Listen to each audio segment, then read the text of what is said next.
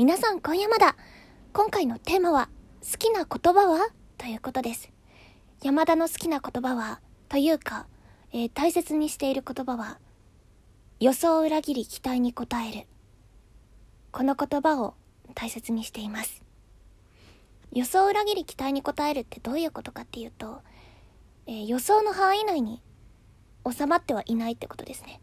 みんながこの人ってこう答えるだろうなっていうのがあるじゃないですか。こういうキャラクターだろうなとか。そういうのに収まりたくはないんですよね。その人の予想に収まっていたくはないんです。でもちゃんと期待には応えてるっていうこのラインですね。このラインを狙っていきたい。だからそうですね。うわこいつこう来たか。面白い。この面白いを引き出せる人になりたいってことですね。そういう斜め上の順守。になりたいなって思います。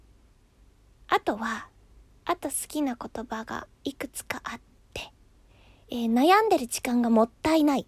この言葉も好きです。悩んでるっていうのと考えているっていうのは違うんですよね。微妙に違いわかりますか？悩んでるっていうのは同じ場所でぐるぐるしてるんですよ。考えるっていうのはそこから先に進むために悩んでいるその先に進むために階段を作って次のステップに行こうとするこの階段の部分なんですよね。山田のイメージですけど。うん。だからちゃんとえっ、ー、と考えられる人になりたいなって思ってて。悩むんですよいっぱい。山田なんて本当は陰キャですから陰キャのネガティブですから。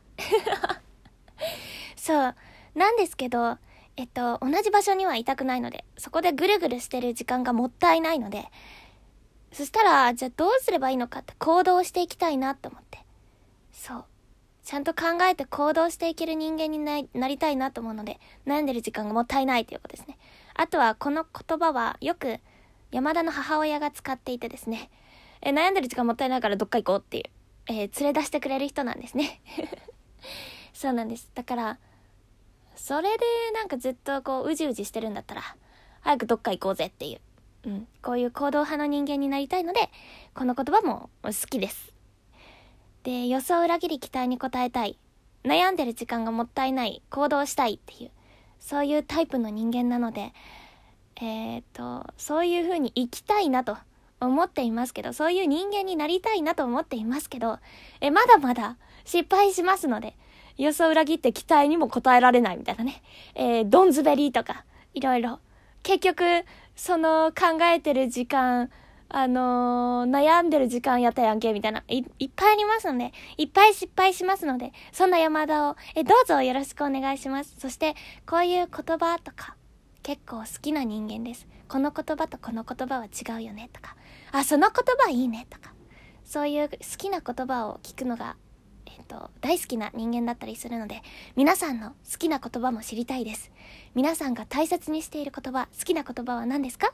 よかったら山田に教えてください。というわけで、今回はこの辺で、おつ山田でした